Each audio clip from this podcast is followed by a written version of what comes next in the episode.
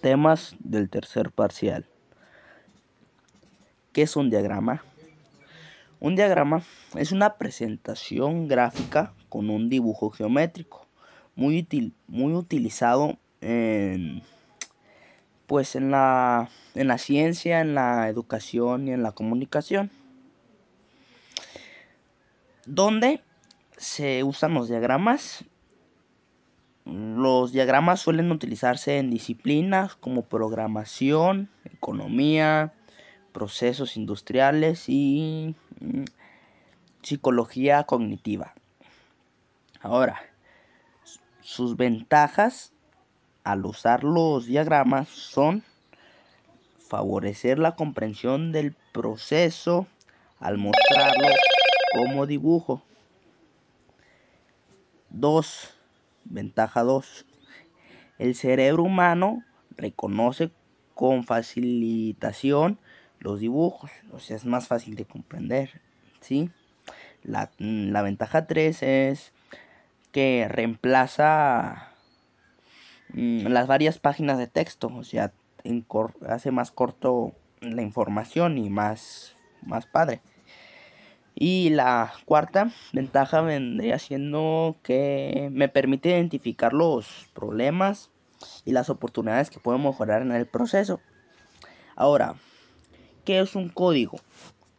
Bueno, el código es es un lenguaje pues que si que se con que te puedes que se comunica el emisor y el receptor, ¿sí? Y se deben utilizar se debe utilizar el mismo código para que sea posible comunicarse.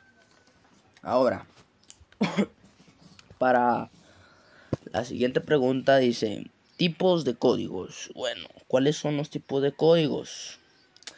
Los tipos de códigos, si no mal recuerdo, son los que viene siendo la lingüística escrita, la lingüística oral y la no lingüística visual. Esos son algunos de los tipos de, de códigos.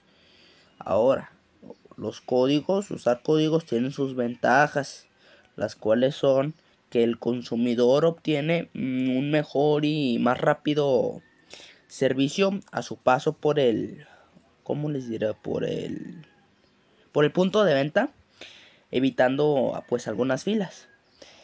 Otra ventaja de los códigos es que mm, desaparecen los errores por tecleo, obteniendo un, un tecleo más relacionado al, al artículo y de adquirido pues y que te mejora más rápido y fácil la duda eh, mejora también la competitividad. Es otra ventaja. Y por último, otra ventaja sería que se, se tiene un mejor un mejor servicio al cliente. Es una ventaja muy buena. Y acá va otra pregunta. ¿Qué es una estructura? Bueno, una estructura viene siendo la disposición y orden de las partes dentro de un objeto o, un todo. ¿Sí? Ahora, ¿dónde se pueden utilizar las estructuras? Bueno, se pueden utilizar para soportar peso y se engloban en un apartado aquellas estructuras cuyo fin principal es el de sostener cualquier como cualquier elemento cualquier elemento que lo sostenga. Y bueno la siguiente sería tipos de tareas. Bueno los tipos de tareas son un conjunto de acciones orientales ah, que resolucionan de una situación de, una situación, de un problema y que dentro de, de ese contexto lo definen, lo definen, le dan solución definiéndolo, ¿sí? Y pues de ahí no se pasaría a la siguiente pregunta que es ¿qué es una computadora? Tal vez es una pregunta fácil o no lo sé. Bueno, para que no, para quien no lo sepa, una computadora es una, una máquina electrónica capaz de almacenar información y tratar de automis, auto, auto, ¿cómo se dice? Autocomunicarte mediante operaciones matemáticas, lógicas, eh, programaciones informáticas, etcétera, ¿sí? Ahora la siguiente pregunta o la siguiente cuestionamiento sería tabla de verdad.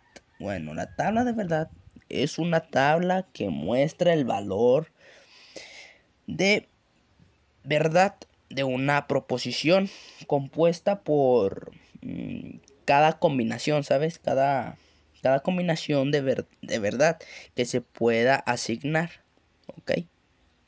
Ahora, la, la última pregunta o, o significado del tema que vimos en este tercer parcial viene siendo proposiciones lógicas.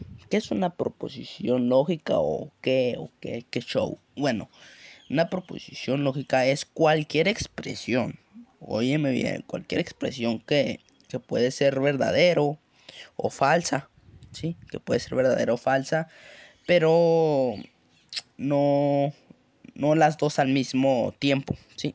No, no las dos al mismo tiempo, sino no pueden ser las dos al mismo tiempo, ¿sí? Un gusto y que les vaya bien.